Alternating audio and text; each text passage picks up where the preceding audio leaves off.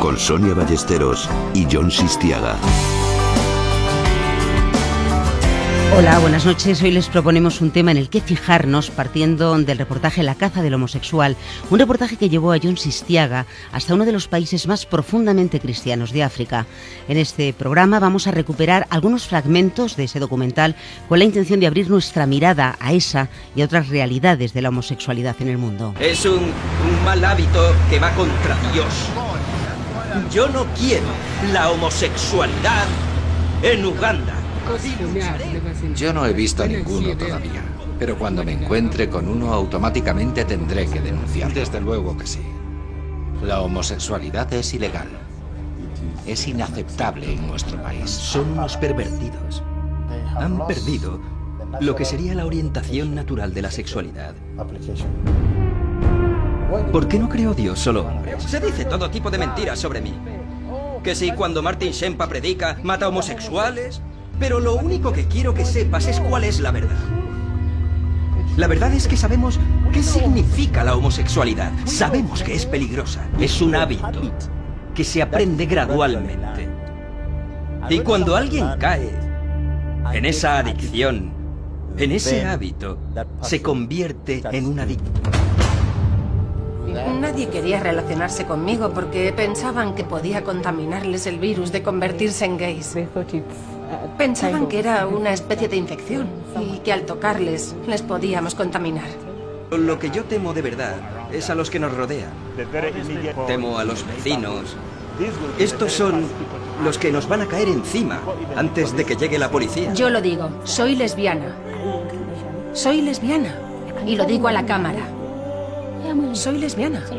¿Alguien quiere escucharlo otra vez? Sí, lo soy. Y no sé por qué soy lesbiana, pero lo soy. Y por decir esto delante de una cámara, ¿se me va a castigar? Hola John, buenas noches. ¿Qué tal? Buenas noches. Estábamos escuchando estos sonidos y algunos realmente eh, te sorprenden, ¿no? ¿Todavía te impactan o ya no? Pues eh, fíjate que llevaba tiempo sin escucharlo y eh, escuchándolos todos seguidos, todos juntos así, se me ha puesto un poco, reconozco la, carne de gallina, ¿no? Y, me han empezado a venir las caras de todos estos, eh, de todos estos personajes unos y, héroes otros y, John, tú viajas a Uganda en un momento muy determinado, es cuando allí se está debatiendo una ley muy concreta. ¿Y qué es lo que te encuentras mm, en ese momento? Me encuentro una, una sociedad eh, completamente polarizada y, un, sistema no solo político sino social orientado a castigar eh, la diferencia de género o castigar a, los homosexuales, a los que no son iguales. Me encuentro con que por encima de otras preocupaciones como eh, el hambre, la falta de educación o la falta de recursos, eh, políticos malvados pretenden sacar adelante una ley que castigue, penalice las conductas homosexuales, tanto de hombres como de mujeres, como si no hubiera otra cosa mejor que hacer en la agenda política de ese país. Pero lo más impactante es que llegaban a la sociedad, que, manejaban un, discurso muy intransigente que era completamente somatizado e interiorizado por, gran parte de la, sociedad. y que en todo esto Sonia tiene que mucho, mucho que ver la religión. Pues como tú decías que llegaba a la sociedad, que llegaba a la calle, ese ambiente se podía palpar eh, desde un primer momento, sobre todo en las calles de Kampala, pues nos vamos allí. Homosexualidad. No. No creo en eso. Es un, un mal hábito que va contra Dios. Lo aviso. Como cedáis a la homosexualidad, la desgracia se abatirá sobre vosotros. Dios está en contra de la homosexualidad en Uganda y en cualquier parte. Ese es el deseo de Dios. Dios os bendiga, hermanos y hermanas. John, ¿dónde los encontrabas? En cualquier lado. Este era un tipo que estaba predicando en un semáforo, algo que me llamó mucho la atención, ¿no? En cada semáforo había alguien con una Biblia en la mano tratando de captar la atención de los conductores. Entonces eh, yo me acerqué a uno de estos y empecé a, primero, me hice el simpático, él entró al trapo, ¿qué, ¿qué, estás haciendo? ¿Estás predicando la palabra de Dios? Em, nos pusimos a hablar un poco de teología allí en medio del tráfico y ya cuando le vi un poco pues eh, amable, entregado, empecé a preguntarle sobre la homosexualidad y como se ven, eh, como se escucha, el tipo se fue calentando, calentando, se le ponían las venas del cuello, de verdad, se, se le salían los ojos de las órbitas y, era un tipo que estaba en medio de la calle. Entonces se juntó un montón de gente que le empezó a aplaudir de, este discurso tan, tan, tan radical ¿no? contra los homosexuales. Se fue creciendo, se fue creciendo porque era, era, era, era su momento en televisión y era algo que tenía muy interiorizado, ¿no? que la homosexualidad podía destruir la familia y sobre todo podía destruir eh, el sistema de organización social, ¿no? que se basa en, en, el hombre, en la reproducción, hombre, mujer tienen hijos y así de esa manera las tribus se van mm, perpetuando y se van repitiendo, ¿no? Y la economía sigue fluyendo, etcétera. Cualquier otra cosa eh, podría acabar con ese método de vida tradicional, ¿no? O sea, te encuentras a un predicador em, espontáneo, no profesional, por decirlo de alguna forma, que posiblemente estaba imitando a los predicadores profesionales. Probablemente como por ejemplo a Martin Sempa. Bueno, vaya pájaro.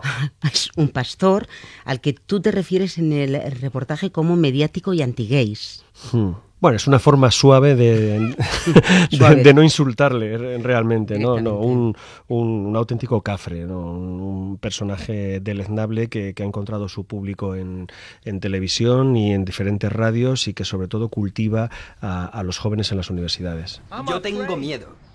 Yo tengo miedo de que nos maten. Antes de que alguien te mate, necesita justificar por qué te va a matar.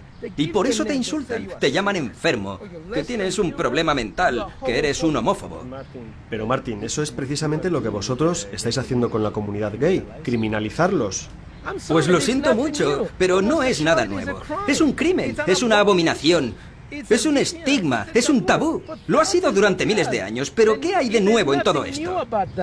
Este pastor tiene su iglesia dentro de la Universidad de Makerere, la más grande de Kampala.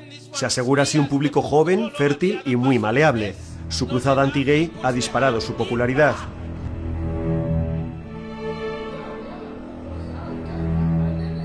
Se puede decir que Sempa es una estrella en Internet. Un vídeo suyo en el que da una conferencia sobre la maldad de ser gay tiene más de 7 millones de visitas. El vídeo se titula como una de sus frases más conocidas, come mierda. Él la dice referida a una presunta perversión sexual, pero la expresión se ha vuelto en su contra hasta convertirse en su sobrenombre. ¿Sabéis lo que hacen los homosexuales en sus casas? Se comen la mierda del otro. ¿Eh? Decidme, cuando hablamos de la ley contra la homosexualidad, ¿vosotros aceptaríais comer mierda? La sodomía es un virus peligroso. En los ordenadores tenemos antivirus para proteger los discos duros. Pues la sodomía es como un virus maligno. Se mete en el sistema e infecta todos los archivos. Cambia sodomía y pon gay. Cambia perversión y coloca derechos humanos. Quita matrimonio tradicional y deja matrimonio gay. Cambia justicia por injusticia. Así que el infectado se vuelve loco. Cuando escribes diversidad, te sale derechos de los gays.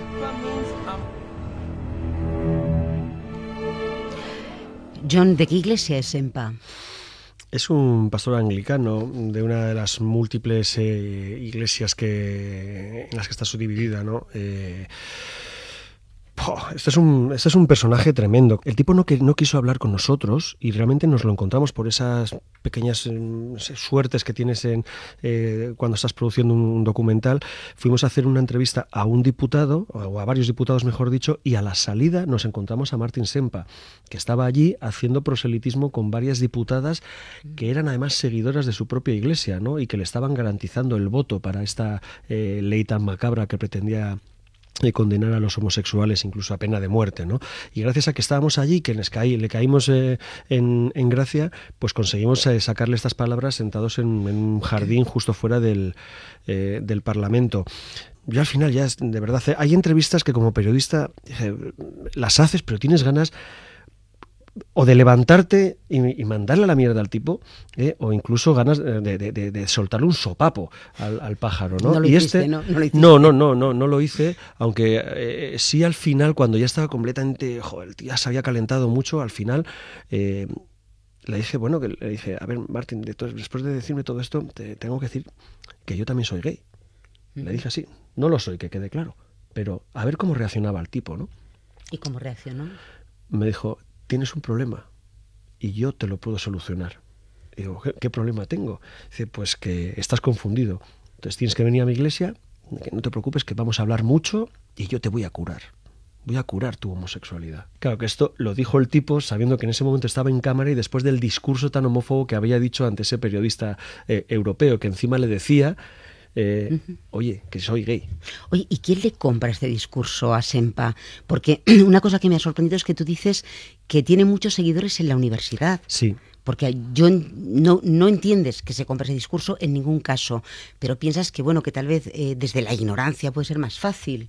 El, aceptar un discurso de ese tipo, tan pues, zafio, tan pues burdo. A mí me ha sorprendido mucho eh, que este discurso es aceptado y asumido por mm, capas medias y capas altas y bien formadas de la sociedad, tanto ugandesa como, como africana en general.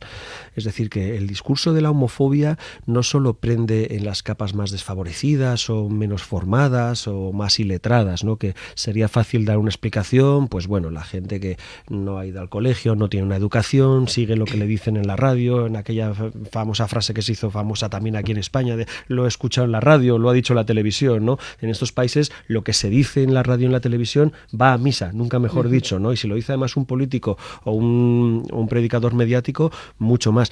Pero no solo ellos. Este discurso lo compran profesores universitarios, lo compran ingenieros, lo compran abogados, eh, lo compran gente muy formada y eso quizás es lo más preocupante, ¿no?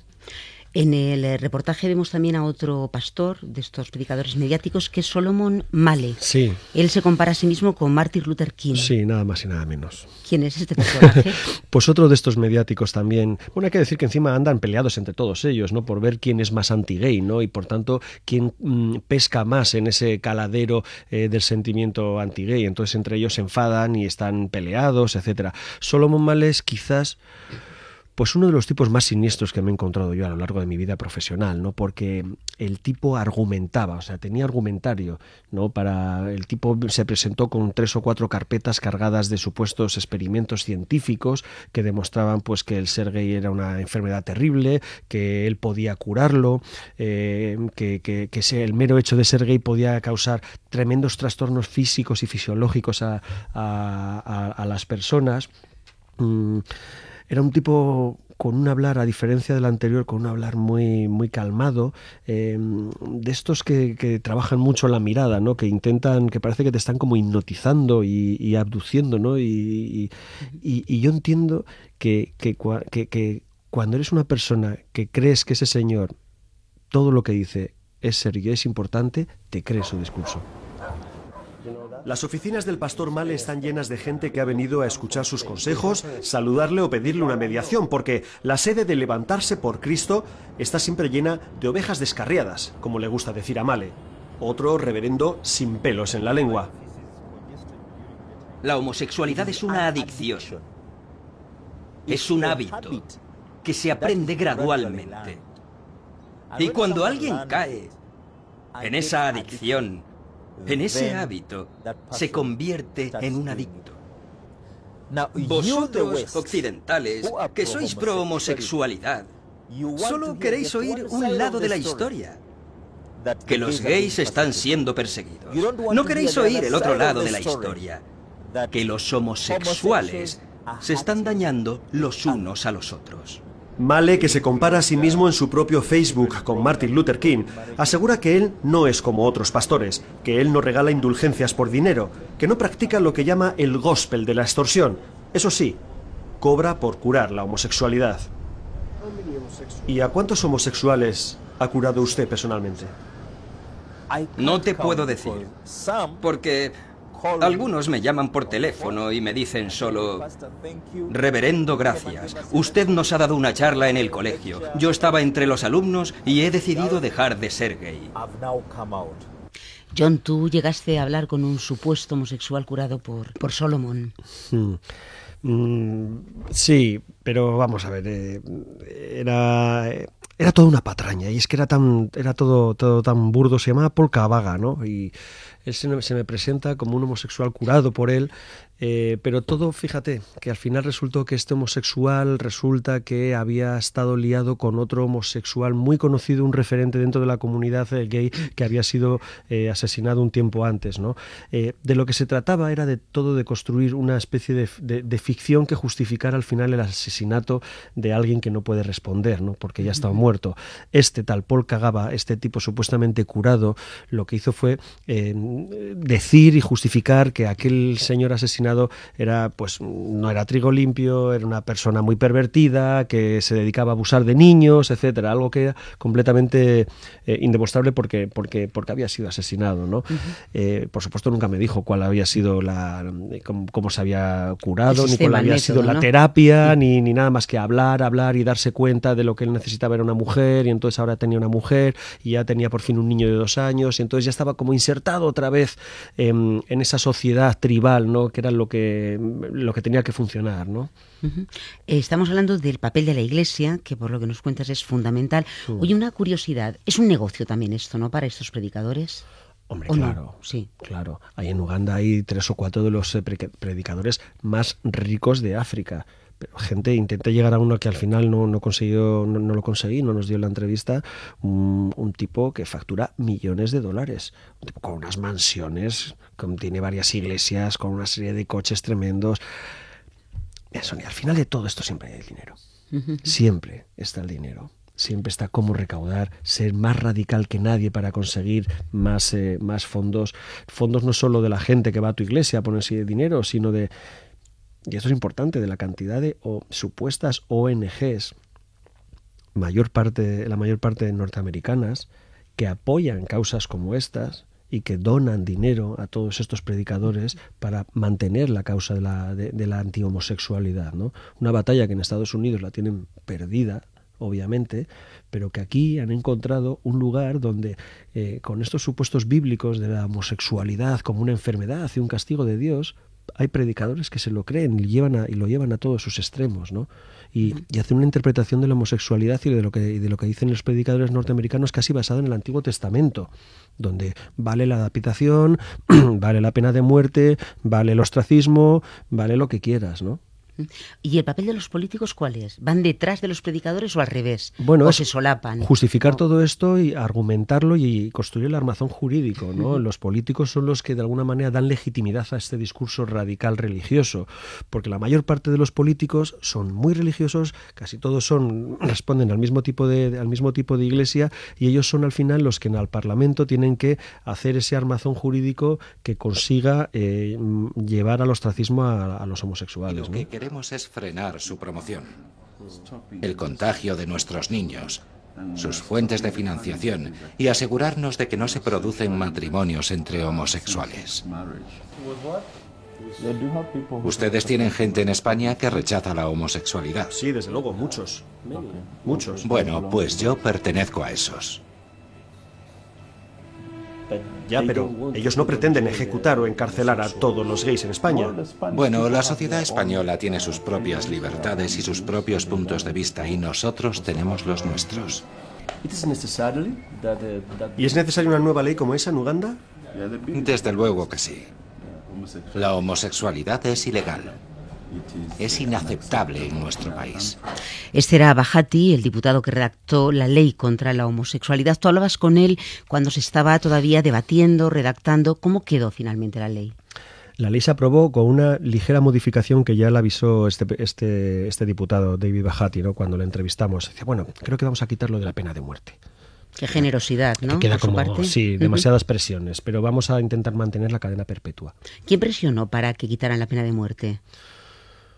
¿O qué presiones fueron las que realmente consiguieron quitar la pues, pena de muerte? Pues yo creo que el hecho de, salir en la mayor parte de los medios de comunicación a nivel mundial, de que Uganda, con todas las preocupaciones que podía tener como país, mm, quería instaurar la pena de muerte para los homosexuales. Eh, no solo salió en los grandes eh, medios, eh, medios de comunicación internacional, sino que muchas ONGs que trabajaban en la zona se retiraron y muchos gobiernos, obviamente, cada vez que acudía un miembro de un gobierno norteamericano, de la Unión Europea, que son los máximos donantes a Uganda, lo primero que decían al presidente es eh, esta ley que vais, a, que vais a hacer mm, es indefendible en nuestros países. Se os va a cortar la ayuda, la ayuda al desarrollo, se os van a cortar los fondos de, cooperación. Tener un poquito cuidado. Es, el titular pena de muerte es muy, es muy duro. Así que decidí un camino por cadena perpetua. Cadena perpetua para la homosexualidad agravada. No me preguntes ¿Cómo lo diferencian? Porque intenté sacárselo a este señor Abajati, qué diferencia hay entre ser homosexual y ser homosexual agravado, ¿no? Vino a decir algo así como en el futuro, alguien que sea cogido infraganti cometiendo un acto de homosexualidad será condenado por ello. Pero como cuando salga de la cárcel, si vuelve a, vuelve a hacerlo, entonces ya será agravado y entonces será condenado ya a cadena perpetua.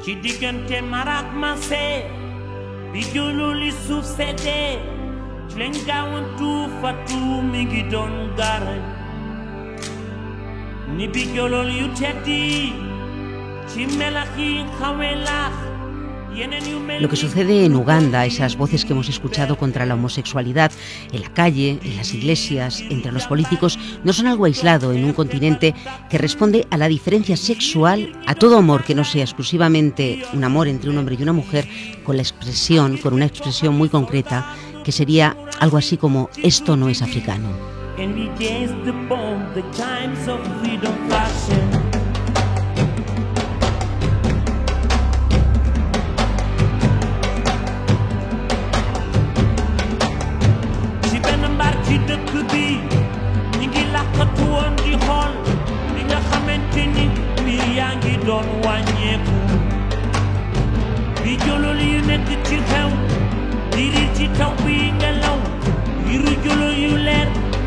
Di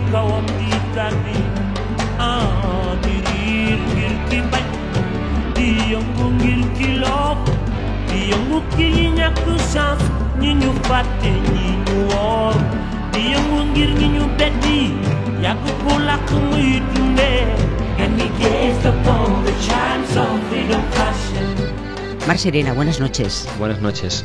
¿Qué significa esto no es africano?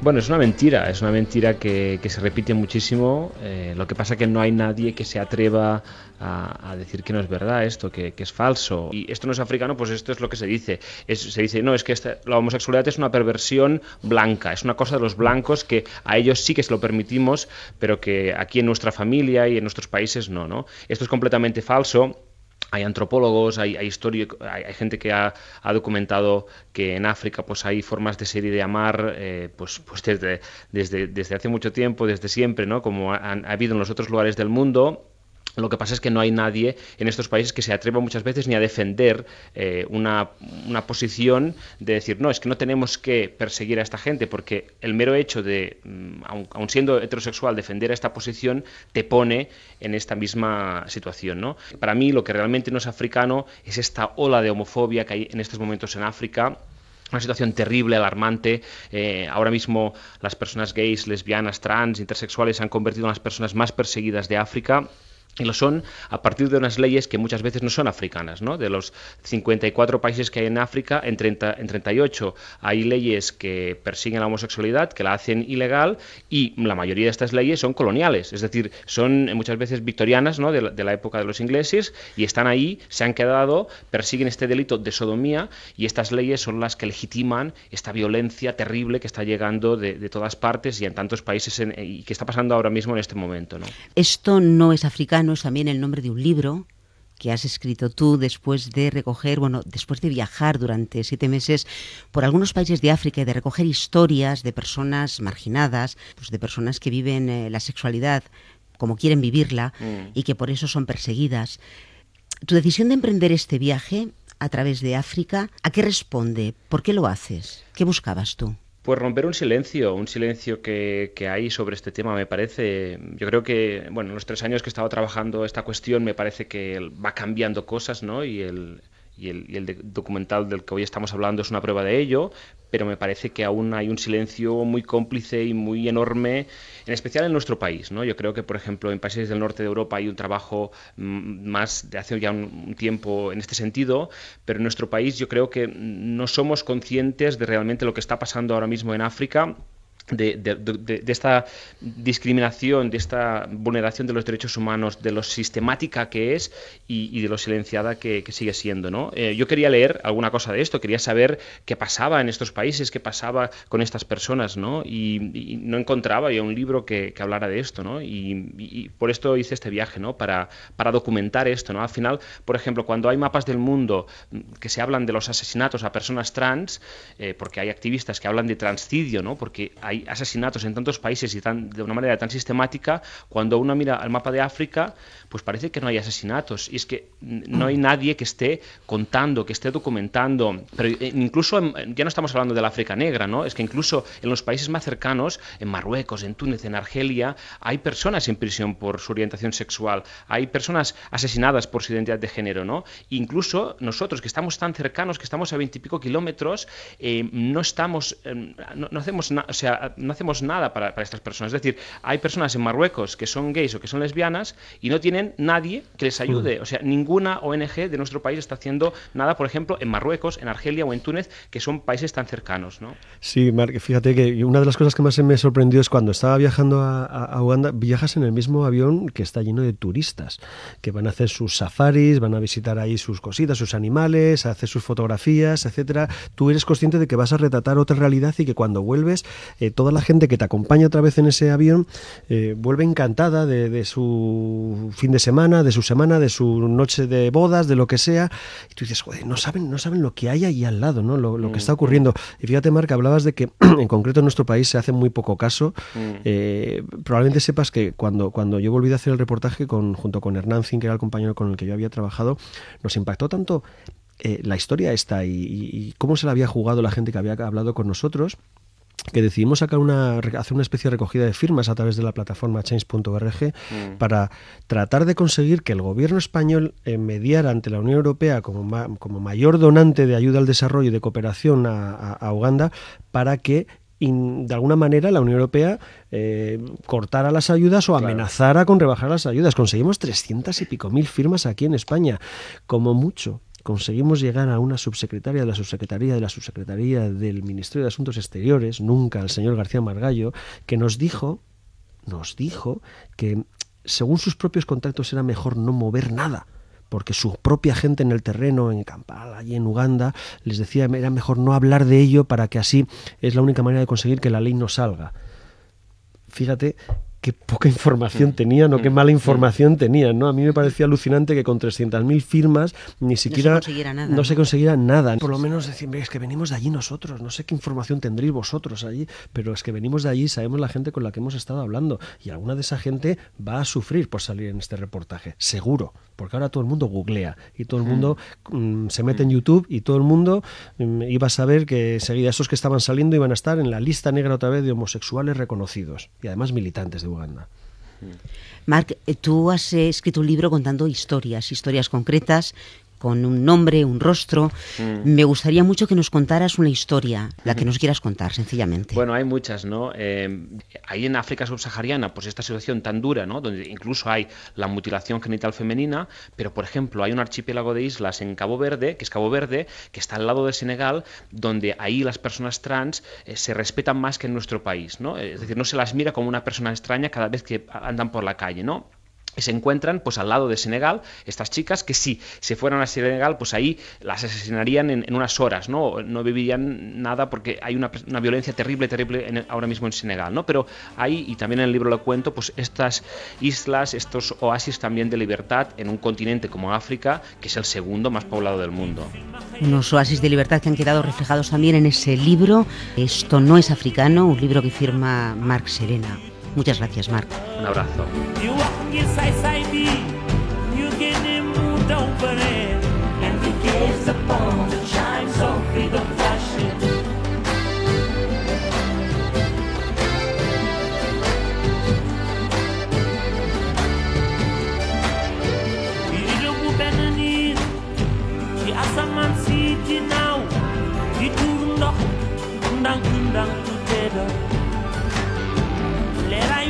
Yi duñu dal mel ni fitu jubal ci ñi nattu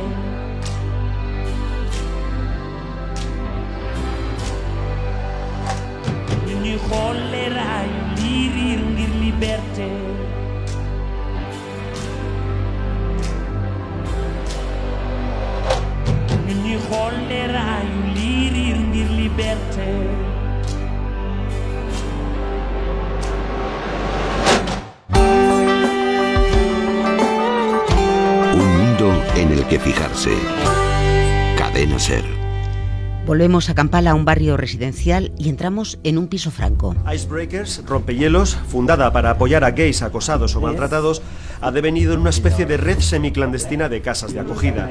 Denis Guamala, otro de esos activistas corajudos que dan la cara, nos da la bienvenida en este piso de seguridad, un tanto oscuro y triste, por el que deambulan jóvenes que han sido expulsados de sus casas y de sus vidas. Con esta ley anti-homosexualidad tenemos que estar preparados, por seguridad, por si nos asaltan. Por ejemplo, tenemos todos los libros guardados en cajas, para si nos atacan, cogerlo todo y salir rápido. ¿Habéis sido atacados antes? Sí, claro. ¿Aquí? ¿Cuántas veces? Aquí una vez. Por fuera la casa parece una pequeña villa en una zona semiresidencial de Kampala. Por dentro es un piso franco que cuenta con una pequeña clínica en la que se dispensan de manera gratuita fármacos contra el SIDA y otras enfermedades de transmisión sexual. ¿Quién paga estas medicinas? La cooperación europea y americana y algunas embajadas occidentales. Muchos pastores evangelistas, la mayoría de Estados Unidos, están viniendo y predicando esa homofobia y están convenciendo a pastores ugandeses de hacer lo mismo en sus iglesias. Así que creo que esta escalada homofóbica contra gays, lesbianas y homosexuales tiene que ver con los medios de comunicación y con esos pastores norteamericanos que vienen de misiones.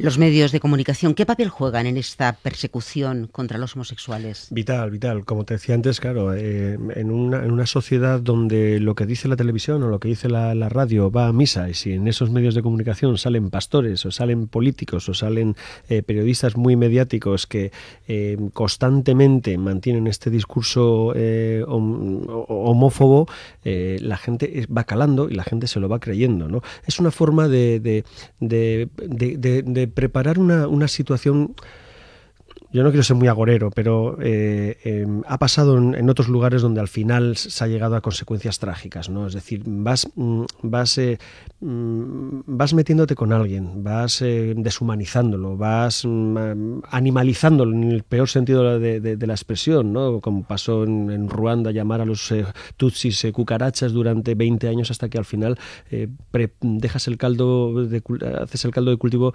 básico para, para lo que sea, para un genocidio, una labor de eliminacionismo, una labor de perpetrar lo que sea, ¿no? Y esto es lo que está ocurriendo en Uganda. En el momento en que alguien quiera dar una orden de eliminación total o de eh, apaleamiento o de mm, persecución o de lo que sea, los medios de comunicación han preparado ese, ese- esa, esa situación, pero preparado, Sonia, te digo que con portadas y páginas interiores con fotografías de los 100 homosexuales más destacados de Uganda o las 100 lesbianas más conocidas de, Kampala, fotografías de cada una de ellas.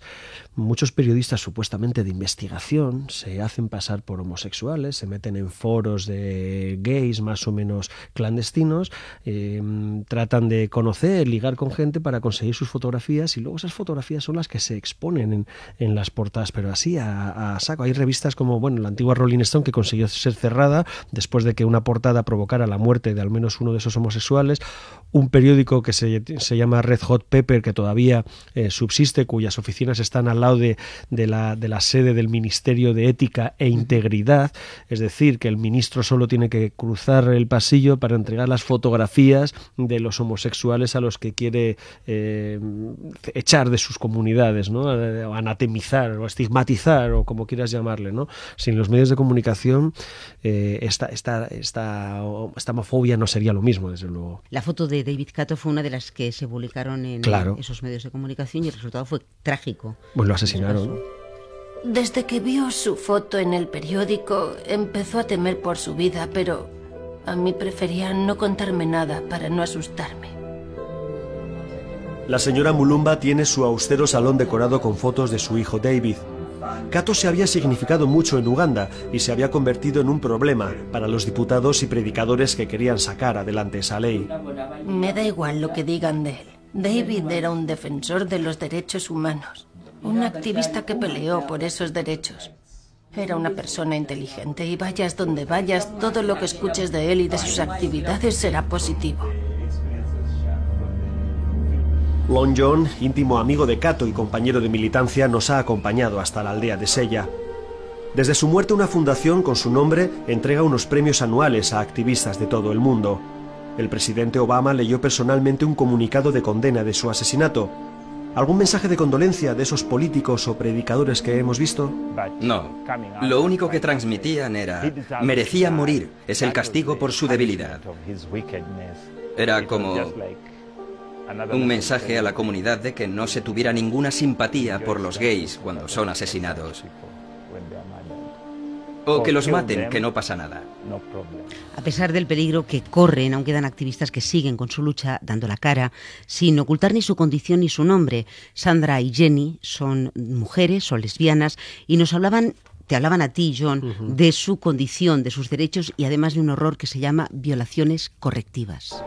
Nadie quería relacionarse conmigo porque pensaban que podía contaminarles el virus de convertirse en gays.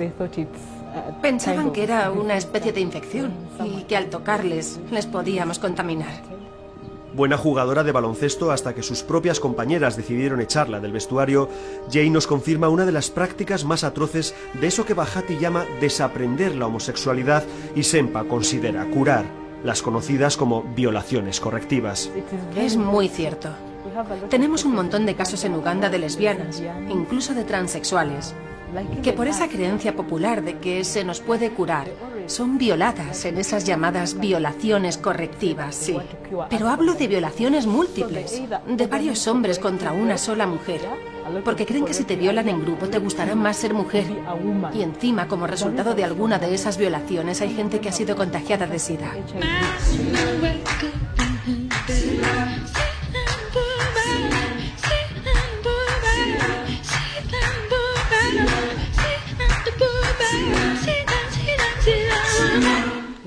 La ley dice que hay que tener la evidencia de que estamos cometiendo un acto de homosexualidad. No sé, ¿van a poner una cámara en mi habitación? ¿O les digo que soy lesbiana y me arrestan? Sandra habla muy claro. Ella pertenece a Freedom and Rome, una de las organizaciones más activas en defender los derechos de las lesbianas. Vive con su pareja a la que dice está protegiendo porque todavía no ha dicho ni en su familia ni en su trabajo que es homosexual. Sandra está en los llamados comités de seguridad, células siempre activas que se ocupan de atender a gays que han sufrido palizas, maltratos, que han sido expulsados de sus casas o detenidos arbitrariamente, o mujeres que han sufrido violaciones correctivas. Sí, pero aunque creas que violándome me voy a convertir en la mujer que crees que debo ser, tú no dejas de ser un violador. A sus 30 años, Sandra lleva mucho tiempo militando por sus derechos. Es la tercera vez que intenta abrir un bar. Los anteriores se los cerraron. Oír a Sandra, tan pausada, tan calmada, tan centrada, oírle, digo, defender su derecho a ser como es, pese a que le puedan condenar a muerte, te hace repensar tu propia escala de valores. Hay que matarlos, pero ¿cómo nos van a matar? ¿Aplicando la pena de muerte? ¿Y cómo consigues las pruebas? Yo lo digo, soy lesbiana. Soy lesbiana. Y lo digo a la cámara. Pero en este momento, Sandra, decir en cámara que eres lesbiana es bastante arriesgado. ¿Para quién? ¿Para ti? Sí. Pero lo soy. ¿Alguien quiere escucharlo otra vez? Sí, lo soy. Y no sé por qué soy lesbiana, pero lo soy. Y por decir esto delante de una cámara, ¿se me va a castigar? Cárcel, cadena perpetua. Tienen un par estas. este, Yo la bueno, verdad es que todos son los de los que- los pero estos ¿eh? son de los testimonios que a mí realmente a mí me han impactado muchísimo. Violeta, Sí, realmente se te ponen los pelos de punta, ¿no? Al escucharlo, te quedas sin palabras. Violeta Siego, la presentamos. Violeta, buenas noches. Hola, buenas noches. Violeta Siego trabaja con Amnistía Internacional y ella es la portavoz del equipo de diversidad afectivo-sexual en esa organización, en Amnistía Internacional. Así es. Queríamos hacer contigo, si es posible, el mapa de la homofobia en el mundo. ¿Se puede dibujar ese mapa? Bueno, hay diferentes mapas que intentan reflejar cuál es la situación de los derechos de las personas que somos LGBTI, ¿no? Eh, más o menos se puede dibujar, pero es una realidad sumamente cambiante. Hace pocos días hemos tenido noticia de que, por ejemplo, en Eslovaquia se acaba de blindar el hecho de que el matrimonio entre dos personas sea solamente entre un hombre y una mujer. Eso afecta directamente a las personas LGBTI porque les está negando la posibilidad de tener eh, la igualdad de derechos eh, solamente por ser gays, lesbianas, transexuales, bisexuales o intersexuales. ¿no? Con lo cual, constantemente nos estamos encontrando que los colores que marcan en una ocasión que la discriminación no es mucha, pues en ocasiones van a más. Y en otras ocasiones, cuando se regularizan y se legalizan las situaciones, eh, pues concediendo derechos como los que tenemos en España, nos encontramos con que la homofobia en las aulas, la homofobia en el trabajo, la homofobia en los ámbitos más cotidianos, pues también se da a través del acoso, del insulto, del hostigamiento. Con lo cual, el tema de la homofobia, el mapa de la homofobia es muy difícil de trazar en este momento. Si pintáramos en azul la tolerancia y en rojo la homofobia, ¿qué predominaría en el mundo de hoy? Bueno, siempre llama mucho más la atención el color rojo al azul, ¿no? Y en este caso llama mucho más la atención el, el rojo. Eh, nos estamos encontrando que además eh, países que no criminalizaban la homosexualidad, como es la Federación Rusa, que hace ya muchos años retiró de su código penal la homosexualidad como un delito, pues lo que hace es que criminaliza administrativamente la homosexualidad cuando prohíbe la propaganda homosexual, la propaganda eh, que facilita información objetiva sobre lo que son las relaciones entre personas del mismo sexo o lo que es la identidad de género, lo que es la orientación sexual. No es el único país, la Federación Rusa, que a través de leyes administrativas, eh, leyes que no conllevan una sanción penal, sino que conllevan una multa, pues lo que están haciendo es atentar contra la libertad de expresión de las personas. Eh, está el caso de Bielorrusia, está el caso de Panamá, o sea, muchos casos al, al, a lo largo y ancho del, del mundo nos están reflejando que la homofobia busca nuevas fórmulas para hacerse presente. Podemos decir que hay un- un- una nueva corriente de, homofobia recorriendo todo nuestro planeta, porque o, estamos hablando más de ello ahora. Eh, nos llegan más informaciones porque, no sé, las redes sociales funcionan de otra manera, los medios de comunicación han puesto el foco en esto, o, esto ha existido siempre.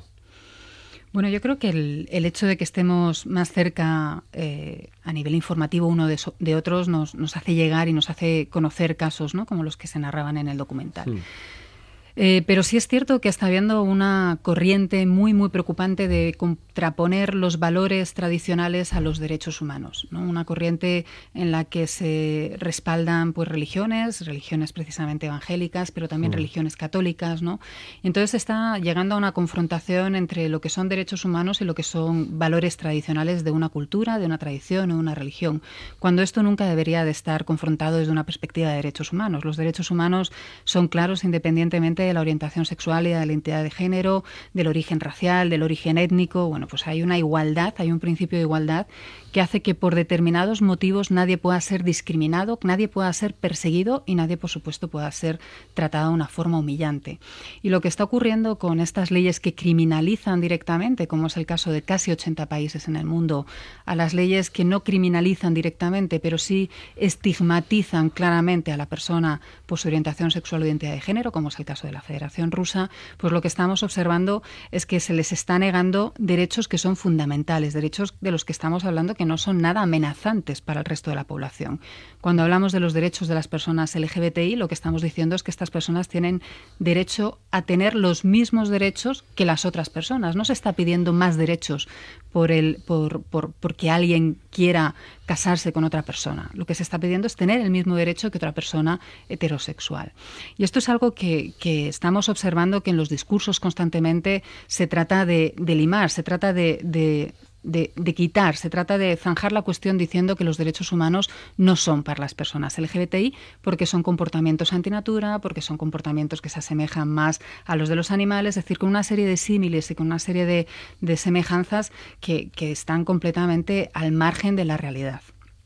De cualquier realidad, vamos. De cualquier realidad, efectivamente. Hoy, una cosa que que de alguna forma me llamaba la atención cuando hablaba Mark. Él eh, decía la falta de conciencia que tenemos, por ejemplo, en España de lo que está sucediendo a 20 kilómetros. Eh, España es un país que para muchos es modelo, en cuanto que llega un momento en el que es de los primeros en el mundo, pues que dice matrimonios entre personas del mismo sexo aceptados plenamente, y sin embargo cerramos los ojos a muchas otras realidades que están aquí al lado, ¿no? que es desde lo que está pasando en colegios, institutos, y lo que está pasando, por ejemplo, en Marruecos, que está aquí al lado. ¿Qué pasa con España en este sentido? ¿Somos adelantados? ¿No lo somos? ¿Nos han vendido una película y nos la hemos creído, pero no es verdad? Bueno, yo creo que hay que subrayar que España es un país muy adelantado en cuanto al reconocimiento de los derechos de las personas eh, LGBTI, ¿no? Eso no quita para que cuando alguien es visible a la sociedad haya que protegerle de la posible discriminación y el posible hostigamiento. Es decir, los estados, y en este caso el, España, el gobierno de España, tiene la responsabilidad de velar porque en el momento en que un colectivo se le reconocen derechos, eh, eh, ese colectivo no sea objeto de una mayor discriminación en esa igualdad. Se puede generar ahí una situación extraña, ¿no? Te reconocen los derechos, eh, te casas con, con tu pareja, tienes tus hijos y hay que garantizar que esa unidad familiar, que tiene los mismos derechos que otra unidad familiar, no sea objeto de ningún tipo de discriminación y de hostigamiento por parte de ningún colegio, ni de ninguna asociación, ni de ningún empresario, etcétera, etcétera. Es decir, que España lo que tiene es otros retos diferentes a los que tienen países como puede ser Uganda o como puede ser la Federación Rusa. Lo que sí está claro es que el reto es constantemente que los estados tienen que asumir su responsabilidad. Los estados son los que deben de garantizar que los derechos de las personas, independientemente de su orientación sexual o identidad de género, sean respetados y para ello tienen que velar legislativamente, no pueden hacer declaraciones como las que eh, mencionaba pues eh, John Sistiaga ¿no? a lo largo del documental, ni los gobernantes, ni los líderes políticos, ni los líderes religiosos pueden hacer declaraciones que instiguen al odio, que instiguen injustificadamente a que unas personas agredan a otras por el hecho simplemente de ser lo que son.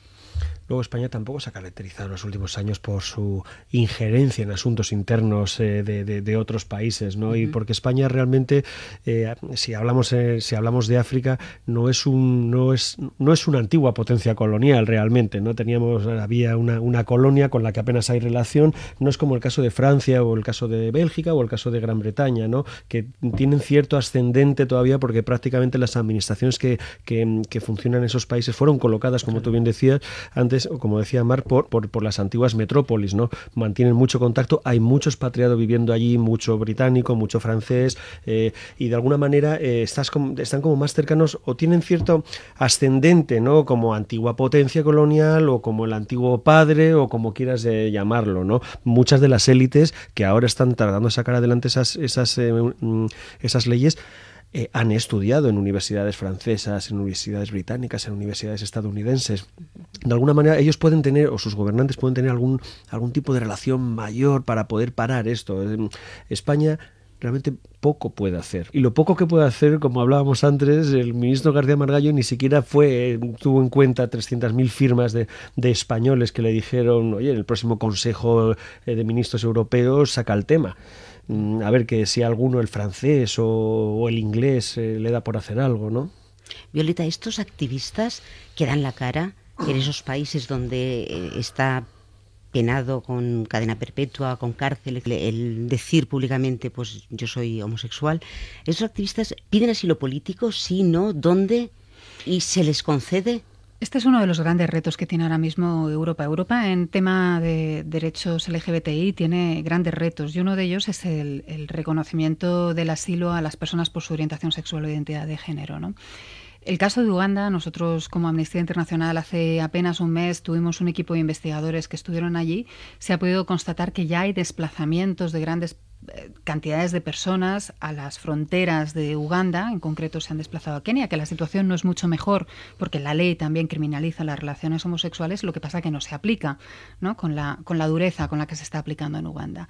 Pero lo que nos consta es que estas personas que ya se han desplazado a las fronteras de los países donde están siendo perseguidos sí que solicitan el asilo en muchas ocasiones. Pero los países de recepción no estamos todavía preparados para esta realidad. Todavía nos cuesta, el tema del asilo es un tema pendiente en concreto en España es un tema pendiente y en Europa es un tema eh, que todavía tiene que perfilarse, ¿no? porque eh, nos hemos encontrado con sentencias del Tribunal Superior de Derechos Humanos de, Estrasburgo en, en, las que lo que se dice es que para que una persona pida asilo por su orientación sexual, tiene que tener una condena firme de que está siendo eh, perseguido, es decir, tiene que tener una sentencia que diga que esa persona eh, ha cometido el delito de ser homosexual. Y lo que decimos desde Amnistía Internacional es que el simple, el simple hecho de que exista una ley, el simple hecho de que exista esa persecución, de que exista la posibilidad de ese hostigamiento por parte de la sociedad, por parte de las autoridades, porque el grado de extorsión eh, que está habiendo ahora mismo para que políticos y policías callen y no denuncien a los presuntos homosexuales o a los homosexuales que son reales es, muy, es muy elevado, pues lo que estamos viendo es que el grado de persecución es tal que ya justificaría la petición de asilo. Pero desde Europa y desde otros países occidentales esto todavía queda por, por perfilar, queda todavía por Es un poco absurdo, ¿no? Pensar que tenga que haber una condena en firme, porque si hay una condena en firme, lo lógico es pensar que esa persona está en la cárcel y no está en condición de pedir asilo a ningún sitio. Claro, es que esté en fuga, en busca de captura y desde ahí pueda pedir asilo. De todos modos, el tema del asilo es un tema eh, que, nos tenemos que replantear, el cómo lo estamos gestionando, no solamente con las personas LGBTI, sino con la misma realidad de los refugiados sirios. Estamos viendo una realidad realmente dramática. Mm. Mm, mira, yo cuando entrevisté a todos estos eh, activistas, lo primero que les decía, bueno, lo primero que ellos me decían es, ¿esto es para España? Yo, sí. Pero, a ver, no nos engañemos que esto se cuelga luego en, en, Internet, se cuelga en YouTube y esto va a llegar aquí a través de embajadas o a través de mm, eh, ugandeses que vivan allí o de lo que quieras. Esto va a llegar aquí y aunque no lo entiendan, van a verte a ti rotulado y hablando de, de lo que sea. O sea, el peligro existe. Es más, uno de los protagonistas, o digamos el mayor protagonista de, de, este documental, que es John Wambere, al que le llamaban Long John porque es un tipo altísimo, eh, no hace ni dos semanas ha pedido asilo, asilo político en la Embajada de Estados Unidos.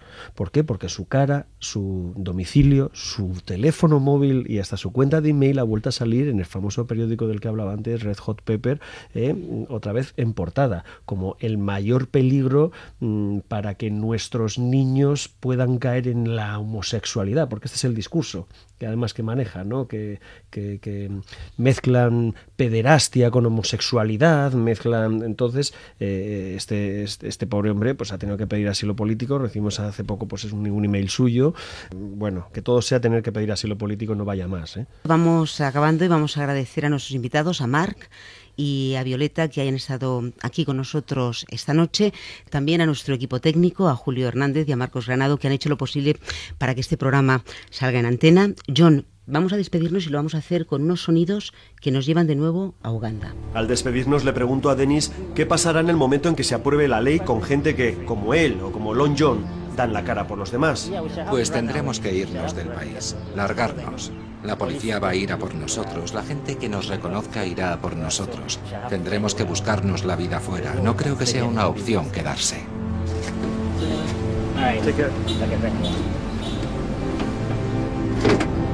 Un mundo en el que fijarse. Sonia Ballesteros y John Sistiaga en la SER. Si nació donde la lluvia no mojó la ciudad, donde la arena puso nombre a un desierto y si vivió buscando el lado de su sexo real, si no te ves bailando en ese cuerpo, es el momento de que se sabiendo bien la raíz, de abrazar el tallo de otra rama. Es el momento de ser por dentro y fuera de ti y de entender el fuego de otra llama. Ojos y tu corazón y aprende a ver lo que no ves. Otra forma de sentir. Bésanos, besa y enciende la luz de vivir. Bésanos, besa y enciende la luz de vivir. Abre tus ojos y tu corazón y aprende a ver lo que no ves. Forma de sentir. Bésanos, besa y enciende la luz de vivir. Bésanos, besa y enciende la luz de vivir. Y si le gusta descubrirse donde nadie miró y decidir en qué momento esconderse. Y si no dice nada porque nada quiere decir. Si quisiera ser ceniza y perderse. Es el momento de crecer sabiendo bien la raíz y de abrazar el tallo de otra rama. Es el momento de crecer por dentro y fuera de ti y de entender el fuego de otra llama. Abre tus ojos y tu corazón y aprende a ver lo que no ves. Otra forma de sentir. Bésanos, besa y enciende la luz de vivir. Bésanos, besa y enciende la luz de vivir. Abre tus ojos y tu corazón y aprende a ver lo que no ves. Otra forma de sentir. Bésanos, besa y enciende la luz de vivir. Bésanos, besa y enciende la luz de vivir. Bésanos, besa y enciende la luz de vivir. Bésanos, besa y enciende la luz de vivir. Uh.